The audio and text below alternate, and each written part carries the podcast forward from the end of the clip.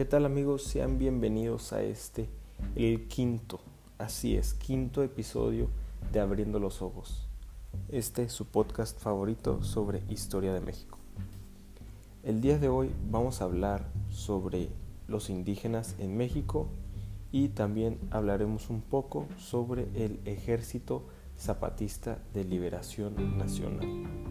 Comenzamos.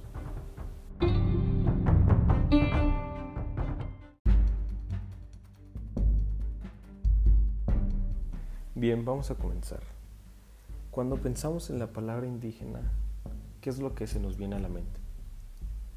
Bueno, en lo general a la mayoría de las personas piensan en un escenario donde aquella persona de tez morena con una vestimenta particular se encuentra pidiendo limosna en la calle o simplemente está varada en alguna banqueta sin propósito alguno. Pero ¿alguna vez nos hemos pensado a qué se debe esto? Y bueno, es que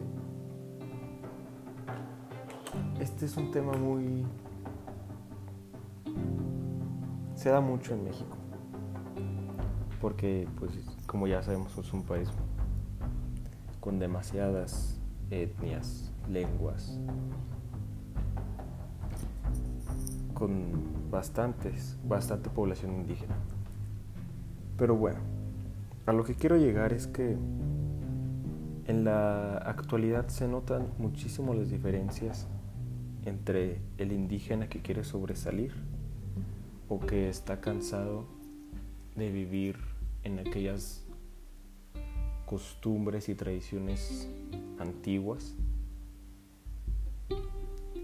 que, por ejemplo, aquí les voy a poner un escenario que también lo plantea, bueno, lo plantea Luis González de Alba en su libro Las mentiras de mis maestros. Número 1.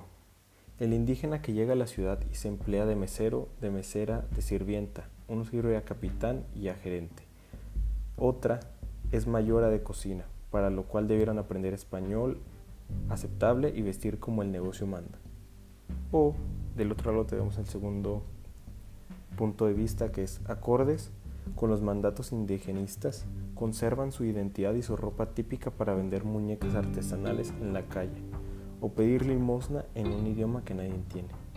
Entiende, perdón.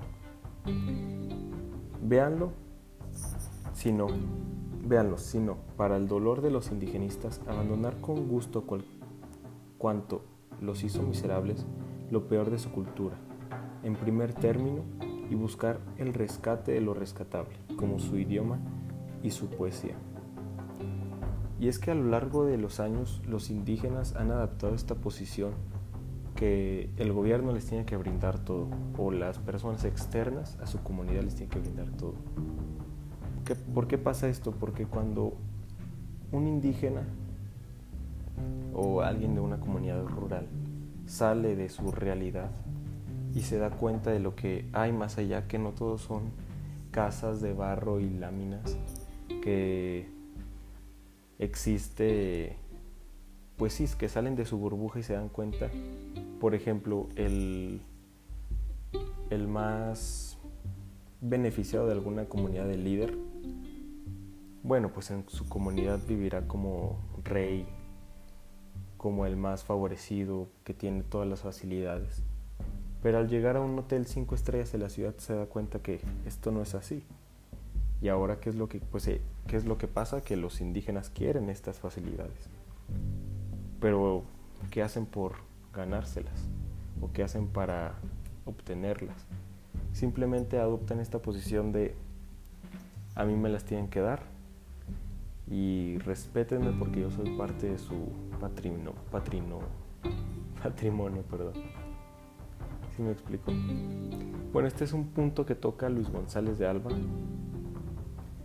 Comenten qué es lo que opinan al respecto de esto y probablemente haré una segunda parte sobre este tema ya que tengo muchas ideas que compartir con ustedes. Ya saben que todo este contenido es extraído del libro Las mentiras de mis maestros de Luis González de Alba. Nos vemos a la próxima. Gracias.